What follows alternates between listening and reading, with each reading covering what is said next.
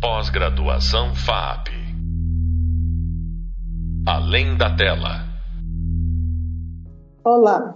Nos podcasts anteriores, nós falamos sobre as funções de produção executiva, sobre o produtor responsável por um filme, sobre a atuação do diretor de produção durante a realização da obra audiovisual e sobre a produção de séries. Também vimos como realizar uma análise técnica e construir uma ordem do dia para um filme. Agora vamos conhecer e saber um pouco como organizar as funções do set de filmagens. Para falar desse tema, quem está novamente conosco é a Mariane Macedo Martins, que é a primeira assistente de direção e continuista. Mariane Macedo Martins é a primeira assistente de direção e continuista, trabalha há 14 anos com produções audiovisuais e soma mais de 35 longa-metragens, curtas e séries. Atua na equipe de direção em diferentes perfis de produções. Destaques para sua participação em longa-metragens como primeira assistente de direção em Temporada, No Coração do Mundo, Guerra de Algodão e Mormaço. Como continuista, atuou em produções de destaques como Um Contra Todos, todas as quatro temporadas, para Fox Premium, e Dom, série para Amazon Prime, em ambas as temporadas. Desde 2013, ministra aulas e oficinas de assistência de direção e continuidade. Como já falamos nos podcasts anteriores, aconteceu uma diversificação do mercado audiovisual, com mais atuação dos profissionais de cinema e, com isso, uma organização mais apurada dirigida para filmagens de longas e séries. Mariane vai nos contar como se organiza um set de filmagem. Oi, Mariane, tudo bem? Oi, tudo bom? Mariane, você como primeira assistente de direção, Pode nos dizer como se organiza um set de filmagem? Oh, e acho que é importante reforçar é, que durante a preparação, ou seja, antes da gente começar a filmar, a equipe faz uma visita técnica ao local onde vai ser feita a cena ou ao espaço onde vai ser feita a cena e receber a equipe de filmagem. Então, é nessa visita técnica, ou no chamado scout, que a gente entende onde que a gente vai filmar, qual é o tamanho do quadro, quantos, quanto que a gente precisa de recuo para aquela cena, para aquela diária. E aí, a partir dessa visita técnica, junto com a equipe de produção, principalmente o platô, o assistente de direção tem desenhado a organização daquela diária, a organização daquela espacialidade. E um set de filmagem, ele, é, ele é dividido por espaços aonde acontecem as cenas, os chama, chamados sets. No set de filmagem também a gente tem os espaços pro camarim, aonde o elenco se prepara e faz a sua caracterização com maquiagem e figurino. A gente também tem um espaço específico para guardar equipamento, como equipamento de câmera, de elétrica ou maquinária. A gente tem que ter um espaço delimitado também para acontecer a alimentação da equipe, do elenco, que é o chamado catering. E eu acho importante falar, e uma curiosidade, a pandemia nos trouxe uma nova dinâmica de, de espacialidade. Enquanto produções filmavam no período mais crítico da pandemia, ou enquanto a gente estava vivendo a pandemia, as produções passaram a ter regras muito rígidas de espacialidades entre, entre o camarim e o set de filmagem, qual é a distância segura, quais são as pessoas da equipe que podem passar de uma zona a outra. Então, o cuidado com essa espacialidade passou a ser muito rígido com essa pandemia. E uma nova, um novo espaço que surgiu também em função da pandemia, é o local de triagem ou de testagem, que é onde todos os técnicos e todo mundo que participa daquela diária é obrigado a passar para poder fazer a triagem ou a testagem antes de, de adentrar a, a estrutura de filmagem. Ô Mariane, e o que, que você considera um set de filmagem seguro? Um set de filmagem seguro é aquele onde você entende que há organização, onde você entende a, os caminhos facilmente. Ou seja, um set de filmagem em que a gente veja sinalizações para os caminhos. Para o banheiro, você vira à direita, para o camarim, continua reto, para a alimentação, vira à esquerda e assim por diante. Também considero um set seguro atualmente por conta da pandemia, um set ventilado, um set onde a gente possa ter as janelas, ter um ambiente arejado. Também é um set seguro, é aquele set em que todo mundo da equipe e do elenco está com a máscara devidamente é, com seu equipamento de saúde é, ali com você, né? Que todo mundo esteja de máscara. Outro sinônimo de set seguro é que os EPIs da equipe técnica de maquinária, elétrica, câmera ou de quem quer que seja estejam atualizados e estejam à mão. Um eletricista precisa trabalhar com os EPIs é, necessários para ele subir a uma certa altura, ter o seu capacete. É, além dessas questões básicas de ter um set organizado, de ter um set com todo mundo com máscara, de ter um set com, com ar, com, com abrangência, com um lugar arejado é, para se filmar, eu gostaria de dar um exemplo prático que foi ano passado a gente filmou numa locação que era um casarão em ruínas. E a produção foi é, atrás e conversar com um engenheiro civil especializado em, em, em construções em demolição, que foi uma pessoa fundamental para nos dar toda a orientação de como deveríamos proceder dentro de uma locação em ruínas, dentro de uma locação que estava ruindo. Então, é super importante que a produção, que o platô e que a assistência de direção estejam afinados para oferecer à equipe técnica e ao elenco um ambiente seguro. E nessa filmagem, por exemplo, era proibido adentrar a locação, o casarão, sem o capacete de segurança, sem uma bota fechada, porque ali era um ambiente de risco e era a nossa locação principal. Então fez parte da, do dia a dia, da rotina de todo mundo ali, além de usar a máscara por conta da pandemia, era usar o capacete e a sua bota.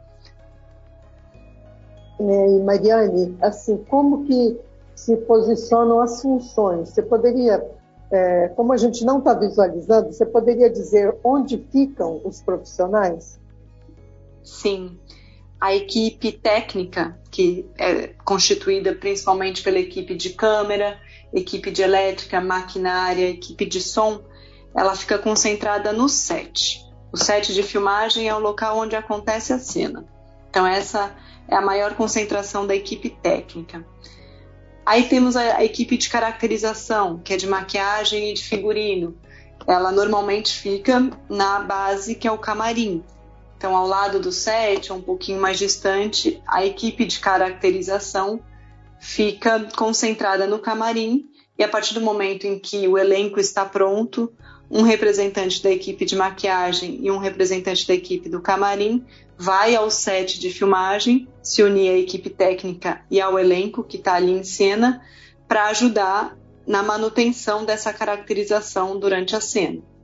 E o AD e a produção transitam nesses ambientes de set, de camarim e de toda a estrutura como um todo, porque é o AD né, responsável por por transitar e por levar e para entender que essa, que essa organização e que esse set está caminhando bem. É ele que transita muito entre essa parte técnica, que é o set de filmagem, e artística, né? E o camarim também, que é mais voltado à caracterização. E assim, como que se organizam os departamentos? Porque tem departamento que entra antes da, das diárias de filmagem, né? Então, eu queria que você contasse um pouco do, desse processo aí, mas no set especificamente. É, Para um set começar, a equipe de platô tem que chegar primeiro antes de todo mundo, porque é a equipe de platô que, que levanta o circo, né? Que, que cuida da estrutura da, daquela diária. Então é essencial que o platô chegue com antecedência para montar essa estrutura, para sinalizar, para entender que o camarim está pronto para para base de maquiagem, para mesa de maquiagem, para que as araras de figurino estão estão devidamente colocadas, com espaço arejado, com espaço seguro e bem iluminado. É o platô quem chega antes para também liberar as vagas, é, tanto de carros de cena quanto de carros de produção. É ele que deixa tudo pronto, com a estrutura armada, para que equipe técnica de elétrica, maquinária, câmera, som, produção, assistente de direção e elenco chegue. E a equipe de platô é também a última a ir embora, porque depois que a equipe vai embora, depois que se corta a câmera, se desproduz, a equipe de platô é a responsável por devolver a locação como ela foi entregue. Então a equipe de platô desmonta toda essa estrutura é, e deixa tudo conforme o combinado. Mariane, quais as outras funções que atuam aí? Você falou do platô e os, e os outros profissionais da arte, é, como que se posicionam, como que eles atuam aí? Claro que depende da produção e depende do projeto ou do tempo de preparação que uma locação precisa precisa é, exige para que a produção aconteça naquele dia. Então, normalmente a equipe de arte pode entrar diárias antes ou meses antes para preparar uma locação, para preparar um cenário. Mas numa diária comum de filmagem, a equipe de platô é a primeira a chegar. A equipe de arte provavelmente já vai estar tá assentada, já vai ter ocupado, já vai estar trabalhando na locação alguns dias antes. Então, ela já está ali afinando e terminando de afinar o cenário mas ela já está praticamente entregando para que a equipe de platô chegue e faça toda a estrutura para receber a equipe técnica e o elenco. Além da equipe de arte que chega antes, eu diria não, eu diria que a equipe de direção, os assistentes de direção, um dos assistentes pode ser um dos primeiros a chegar também para receber algum elenco que precise chegar um, minutos antes da equipe para poder começar uma caracterização complexa. Então, por exemplo, às vezes a gente tem um projeto em que demanda um envelhecimento. O ator vai, o personagem dele envelhece, é, uma, é um personagem muito mais velho. Para a gente começar essa diária, a gente tem que, claro, combinar com antecedência com a equipe de, maqui... com equipe de maquiagem, com a equipe de produção, com o platô e com assistência de direção. O assistente de direção também vai chegar antes da chamada da equipe para poder dar início junto com esse ator que vai ser envelhecido e com a maquiagem para isso começar e não atrasar o dia. Claro que isso são, algum, são exceções, mas normalmente quem chega antes é a equipe de platô Normalmente essa alocação já está sendo trabalhada pela arte e aí no horário da chamada oficial chega toda a equipe técnica e toda a equipe de direção e elenco. E voltando assim um pouco, qual que é o papel do diretor de produção ou do produtor executivo nesse nessa atuação aí do set? O, o que que eles fazem?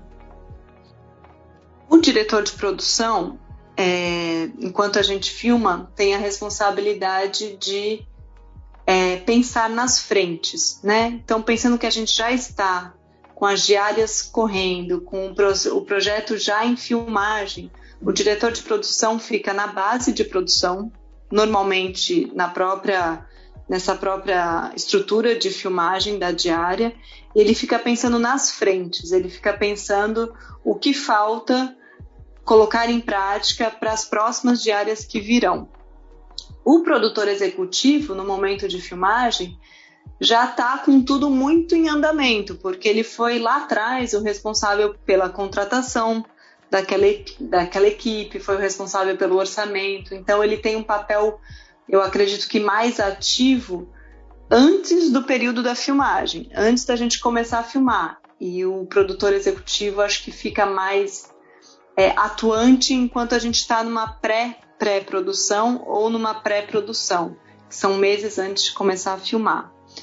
E o diretor de produção, antes do período da filmagem, ele tem também uma atuação maior, porque ele vai colocar em prática tudo que a análise técnica foi colocada, ele vai colocar em prática todas as contratações de acordo com o orçamento passado pelo, produ pelo produtor executivo, ele vai contratar as pessoas, ele vai entender e não apenas numerar, mas ele vai entender a complexidade daquele projeto e vai passar a colocar em prática, convidando pessoas, contratando e controlando o orçamento dele.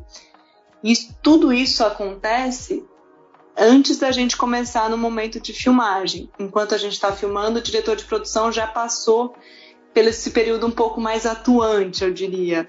E enquanto, já se, enquanto a gente está filmando, esse diretor de produção está numa base de produção pensando nos próximos dias de filmagem. E sempre pensando nesse controle de orçamento que ele não pode desgrudar os olhos, né? Ô Mariane, e o, assim, o que você aconselharia para um profissional que vai entrar nesse mercado, quer se capacitar para isso? O que, que é importante que ele, que ele, assim, que ele procure saber, pesquisar ou se capacitar? Eu acho que esse profissional não tem que ter medo da imprevisibilidade lidar com filmagem ou lidar com preparação de filmagem exige que a gente tenha muito jogo de cintura, então acho importante é, a pessoa que se interessa pela área saber que a gente faz o máximo que a gente pode, mas sempre vão acontecer imprevisibilidades e tem que saber lidar com isso. Eu diria que essa pessoa tem que ter gosto por leitura, acho muito legal é, ser curioso, ir a fundo, ler um roteiro, gostar de, de, de obras audiovisuais, pensar sempre em, em, referências, ir em busca, ser curioso e gostar de ler. Ser curioso e ter jogo de cintura para lidar com tantas variáveis e tantas impermanências, porque o assistente de, de direção muitas vezes planeja muito, com tanta antecedência, é, para justamente poder mudar com as variáveis que ele não tem controle algum. Mas, é uma, mas ao mesmo tempo a gente procura ter o máximo de controle possível, ter o máximo de transparência, de diálogo, mas sempre vão acontecer algumas coisas que a gente nunca vai ter noção, nunca vai ter é, controle. E eu acho que essa profissão exige jogo de cintura e um pouco de insistência e muita, muita curiosidade, muita força de vontade. É, e Mariane, não estava aí na nossa, no previsto, mas eu queria saber o seguinte: é, você pode contar algum, algum caso que aconteceu em alguma da sua, durante a sua carreira que exemplifique essa imprevisibilidade, como lidar com isso?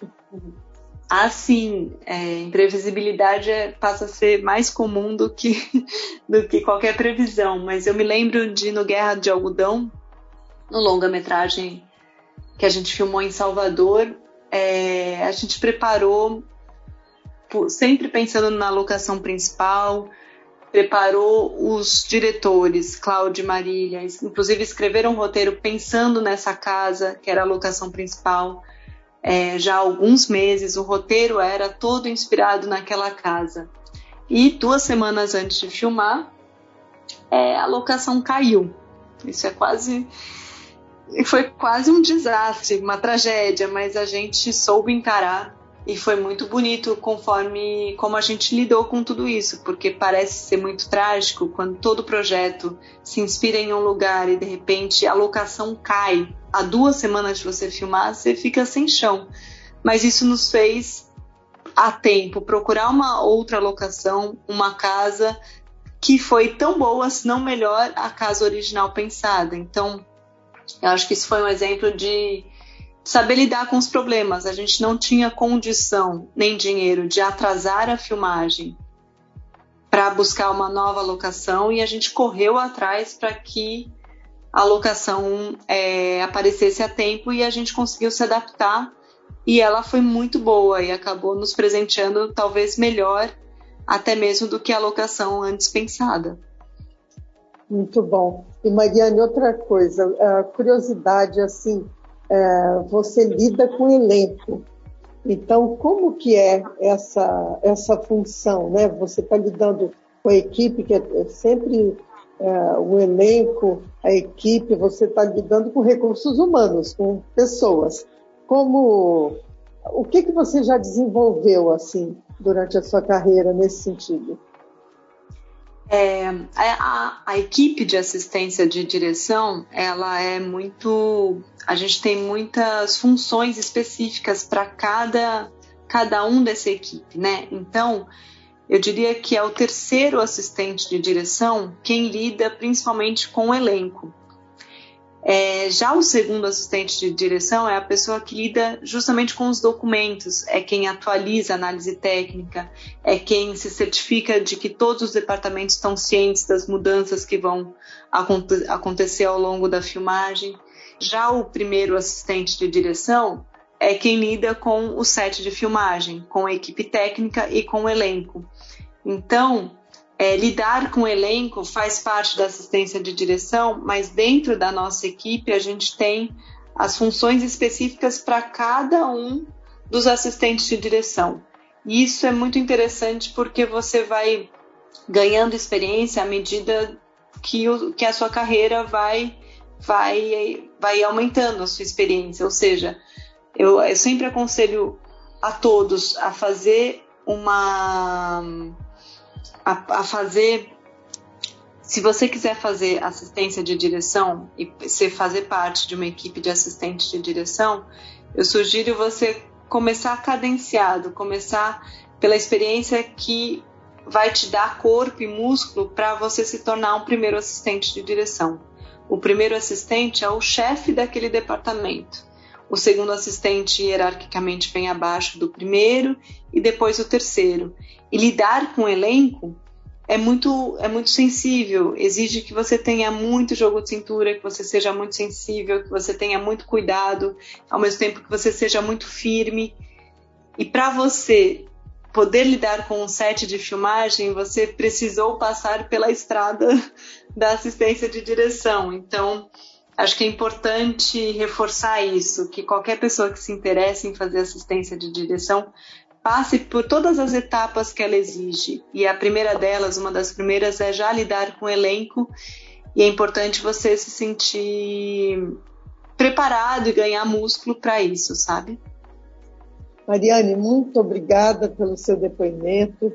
É, foi muito valioso para quem está querendo entrar nesse campo, né? Ou já, ou já quer se aperfeiçoar. Então, muito obrigada pela sua disposição. Eu que agradeço, professora Eliana, foi um grande prazer e muito obrigada. Obrigada mesmo pela oportunidade. Acabamos de ouvir a Mariane Macedo Martins, primeira assistente de direção sobre a organização de um set de filmagem. Você pode ter mais informações sobre o tema no Hub Leitura, na bibliografia citada da disciplina. No próximo podcast, vamos falar sobre como se faz um orçamento. Até breve. Pós-graduação FAP. Além da tela.